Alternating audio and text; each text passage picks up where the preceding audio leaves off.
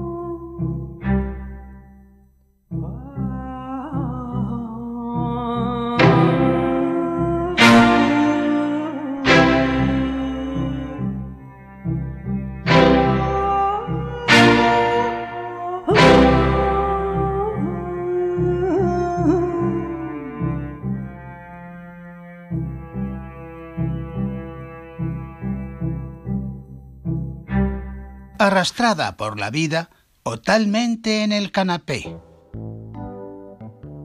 Nuestra historia comienza una tarde de otoño en una mansión de estilo victoriano enclavada en la vieja Inglaterra.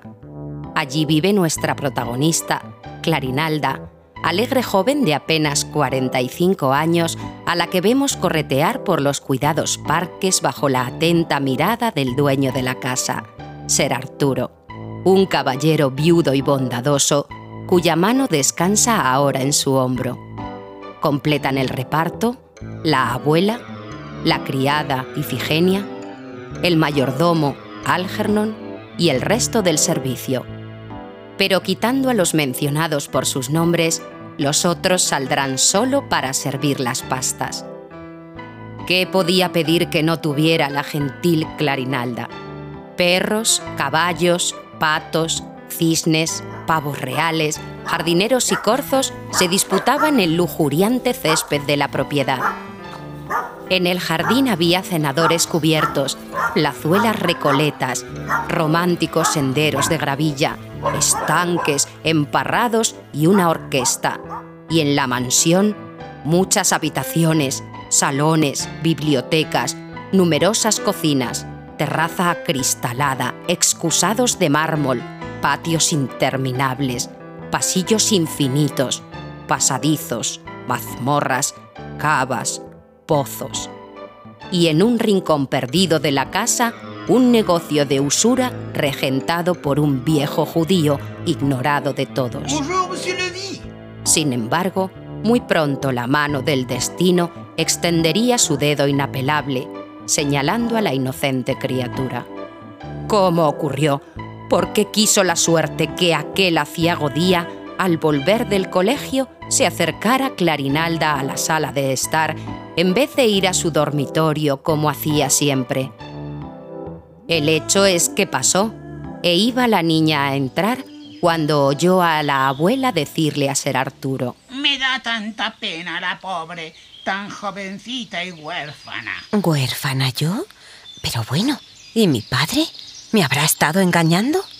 Sin pensarlo un momento, Clarinalda empujó la ancha hoja de madera y avanzó algunos pasos. Clarinalda, ¿qué haces aquí a estas horas? Papá, contéstame.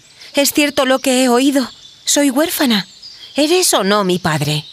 Un silencio ominoso se había apoderado de la sala. En realidad, no hacía falta más. Su actitud los delataba. Clarinalda, aferrada al brazo de ser Arturo, exigió una respuesta. Dímelo, por favor. Sé fuerte, hija mía. Lo confieso. Yo no soy tu verdadero padre. Tu padre murió en el parto. Tropezó con el médico, cayó, formóse un lío y se ahorcó con el cordón umbilical dio su vida generosamente por la tuya. Clarinalda se llevó ambas manos al pecho. Le temblaba la voz. Entonces, ¿mi madre? ¿Es necesario todo esto? Sí, por favor. Está bien. Quizás sea mejor. Al fallecer mi hermano, tu madre, desesperada, se matriculó en la Facultad de Derecho. Nunca más volvimos a saber de ella. ¡Tío! ¡Sobrina! La revelación fue demasiado para Clarinalda. Suspirando, se dejó caer en el sofá justo encima de la labor de punto de su abuela. Por desgracia, su abuela tejía todavía. La mañana sorprendió a Clarinalda en la bañera. Se cubrió pudorosa y murmuró unas palabras de disculpa. Pero era inútil, el mal estaba hecho. Un destino fatal perseguía a la hermosa. Solo faltaba además retrasar el desayuno. Clarinalda se vistió a toda prisa.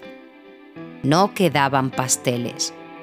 Sobre la mesa el Times y oculto tras el diario el tío Arturo, que disfrutaba haciendo que leía mientras acariciaba distraído el muslo de Ifigenia. Ifigenia, tocada con la cofia y vestida de oscuro, vertía el té en las tazas, hábito milenario adquirido en Esmirna a cambio de unos besos y unas pocas monedas. Clarinalda ocupó su lugar en la mesa. En ese instante, un sonoro timbrazo turbó la paz de la mansión. Clarinalda gritó sobresaltada. ¿Qué hacer? ¿A dónde ir? ¿De qué modo evitar el mazazo cruel que presentía? Eh, señor, una visita. Lo supo. Era Abelardo, Abelardo Filipo, él, aquí. Todo se precipitaba. ¿Qué diría Abelardo? ¿Cómo explicarle su vergüenza que solo el día anterior había conocido? ¿Y cómo justificar ante su tío la existencia del mancebo? Ese era su secreto. Pero, ¿y su tío? Lo vio palidecer. Saltando de la silla, Ser Arturo se lanzó a la carrera hacia el recibidor. No, tío, no te enfades. Te lo puedo explicar. Por favor, no le pegues. Oyó las voces. Un puño helado le oprimió el corazón. ¿Qué estaría ocurriendo? ¿Qué? Se abrió la puerta. Venían de la mano. Clarinalda, querida, qué magnífica sorpresa. Recuperarle después de tantos años. Es un milagro. Clarinalda, sobrina, te presento a tu hermano. Tal vez otra cualquiera se hubiera desmayado. El despiadado golpe que venía a sumarse a los de las últimas jornadas debía de resultarle insoportable a una adorable joven, ingenua e inexperta. Pero Clarinalda estaba hecha de una dura madera. Tendió los dedos en un gracioso gesto y oprimió las falanges de Filipo. ¡Qué alegría, Abelardo! Después de tanto tiempo. Alzándose sobre la punta de los pies, la joven imprimió en los labios del gallardo galán un beso apasionado. Pero niña, ¿qué haces? No te preocupes, tío. Aguardaba el momento de hablarte francamente. Yo no soy la que piensas. Tu sobrina, la que a la sazón pasaba por tu hija, fue raptada hace mucho por una caravana de gitanos. Mi madre, una adivina, comprendió que jamás podría costearme un colegio de pago, así que me cambió por la rica heredera y ese puesto he ocupado hasta ahora en vuestros corazones. Perdóname, te lo suplico. ¿La gitana adivina? ¿Qué dices, desgraciada? ¿Pero acaso no sabes quién fue la madre de Abelardo? Has de saber, oh incomparable víctima, que mi hermano Tronconio era un hombre fogoso, por servirse de términos que no ofendan la sagrada memoria de su esposa. La lista de sus lances en el campo de Venus fue la causa de la prematura muerte de su confesor. Afortunadamente conseguimos ocultar al público su conducta oprobiosa hasta que una gitana, que hacía de adivina en las ferias del pueblo, concibió un pequeñuelo, el hijo de Tronconio. Le pusimos de nombre Abelardo Filipo y a través de un amigo logramos que el Instituto Ramiro de Maeztu lo admitiera como alumno en su internado.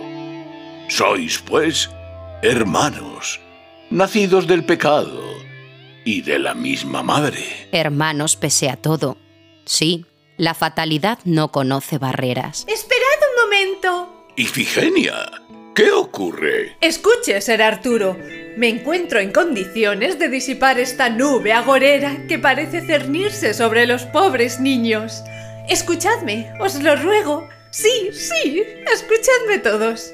En realidad, la gitana adivina no tuvo nunca un hijo. Yo fui la madre de Abelardo Filipo. Trabajando en la casa y con este palmito, raro sería que me hubiera librado. Pero él, su padre de Abelardo, no quería perderme, así que convinimos en hacer pasar al niño por hijo de una extraña, la gitana adivina. Por si esto fuera poco, has de saber que tú no eres Arturo, eres Tronconio. Perdiste la memoria en la clínica y para evitar que te quedara un trauma, decidimos crearte una personalidad ficticia, la de tu primo Arturo, que murió de cistitis en Escocia.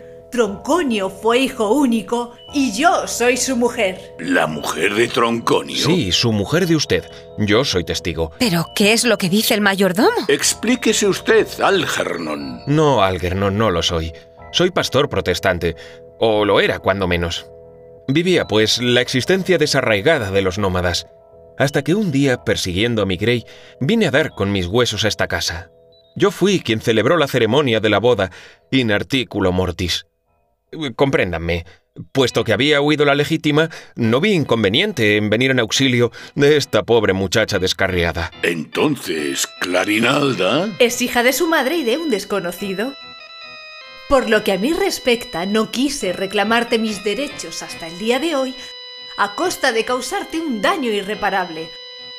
Pero ahora la felicidad de estos dos seres ha despegado el voluntario sello de mis labios. ¿Qué sucede, Abelardo? Pues justamente eso. Que no soy Abelardo. Soy Ernesto. Se pusieron en pie, todos al tiempo. ¿Ernesto? ¿Ernesto? Ha sido el primer nombre que me ha venido en mientes. Creo que se comete una equivocación. En realidad, Alberto Filipo no existe. Ya no existe. Si bien una vez fue mi amigo. Convencido de que en su nacimiento había un misterio, mi pobre camarada resolvió remontar día a día su vida hasta su alumbramiento y confundió a su madre con la que se creía ser la madre de usted. Sí, Clarinalda, la primera mujer de Tronconio. Abelardo murió.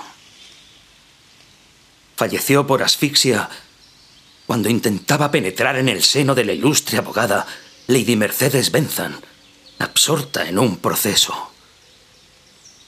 Les comunico a ustedes mi más sentido pésame. ¡Oh, Dios! ¡Dios! ¡Oh! Dios mío.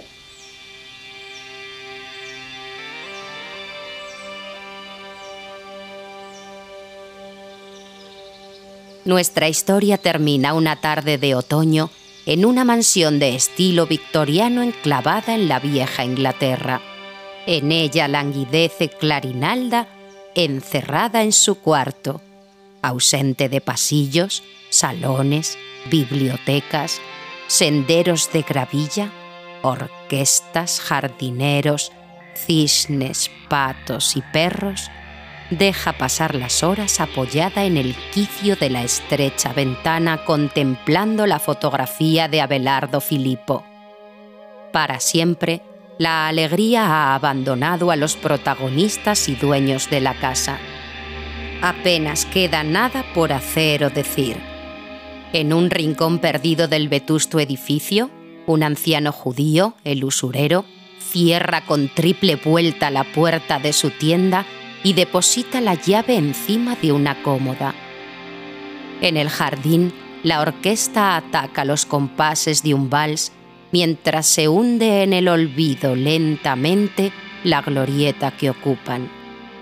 Doncellas y criados languidecen en vestidores, bodegas y cocinas, abandonados a la inactividad. El pastor protestante apacienta minutos asomado al reloj del vestíbulo. Ifigenia no está. Se la ha llevado Ernesto, que es bastante buen mozo. Se la ha llevado un poco a dar la vuelta al mundo. Sentado en un pilón, Tronconio llora.